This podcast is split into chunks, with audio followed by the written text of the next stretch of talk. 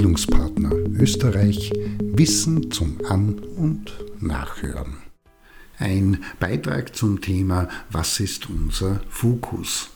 Nicht selten liest Frau, Mann und Divers, dass das Ergebnis guter Teamarbeit mehr als die Summe der Einzelleistungen ist und nur dann, weil häufig mit Sport verglichen wird, wenn alle Spielerinnen und Spieler auf das gleiche Tor zielen, das Team auch erfolgreich sein kann. Und dann stürmen sie los und spielen oder arbeiten, planen, konstruieren bzw. entwickeln. Und dann entsteht die Situation, wer hat es nicht schon erlebt, beziehungsweise das Problem, dass eine Gruppe von Menschen oder ein Team an einem Projekt zusammenarbeitet und mit zunehmender Zeit irgendwie das, was man landläufig Zusammenarbeit nennt, zerfleddert oder sogar gänzlich aus dem Ruder läuft. Fakt ist, wenn Menschen in Gruppen zusammenarbeiten, passiert das immer wieder und hauptsächlich dann, wenn der Fokus vorrangig und hauptsächlich auf die Zielerreichung gelegt wird. Wir wollen das Ergebnis, was auch immer das ist, erzielen und das um jeden Preis. Alles wird diesem Ziel automatisch untergeordnet und dieser Umstand erzeugt in der Regel eine Dynamik, die vor allem dadurch gekennzeichnet ist, dass zunächst das Tempo während der Arbeit zunimmt, fast hektisch wird, die Teilnehmenden nicht mehr aufeinander achten, immer weniger miteinander kommunizieren und ohne Reflexion auf bestehende Routinen zurückgreifen. Machen wir so bzw.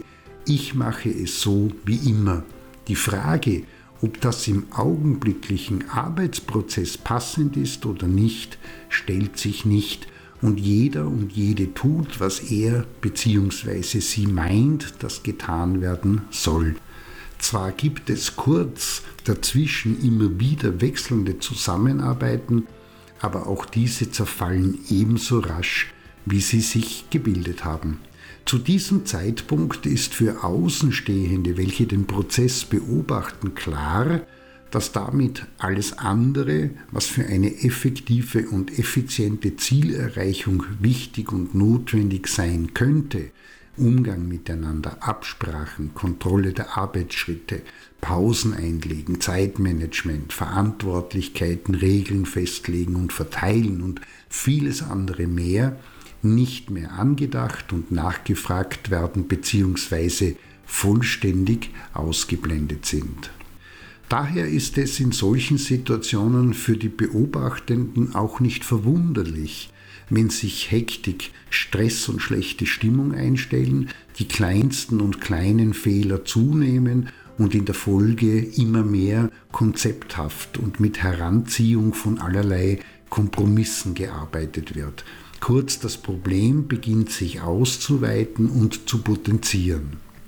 In dieser Phase und diesem Zustand nehmen zudem die Diskussionen, diese können mitunter ganz schön heftig werden, oder stilles Nebeneinanderarbeiten zu, wie auch zu beobachten ist, dass das eine oder andere Gruppen- bzw. Teammitglied bereits gänzlich aus dem Arbeitsprozess ausgestiegen ist und die Gruppe bzw. das Team insgesamt weit weg ist von dem, was mit produktiv oder konstruktiv bezeichnet werden könnte.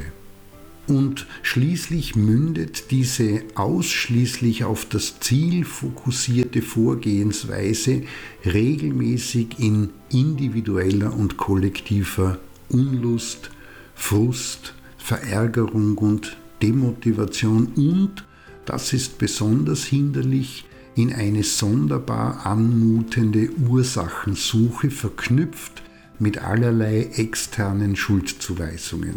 Warum? Ganz einfach, um in dieser verworrenen Situation eine Erklärung für diesen unangenehmen Zustand, wodurch jede und jeder das Beste gibt, zu finden, damit die Situation irgendwie aushalt und ertragbar ist. In diesem Sinne, es lohnt sich in jedem Fall im Vorfeld von Gruppen- und Teamaktivitäten sich miteinander Zeit zu nehmen und zu besprechen, worauf und während der gemeinsamen Arbeit explizit geachtet, das heißt neben der Zielerreichung der Fokus gelegt werden soll und zwischendurch im Arbeitsprozess immer wieder auch kurz innezuhalten, um zu überprüfen, ob das auch stimmig ist, passt bzw. ergänzt, verändert und angepasst werden muss.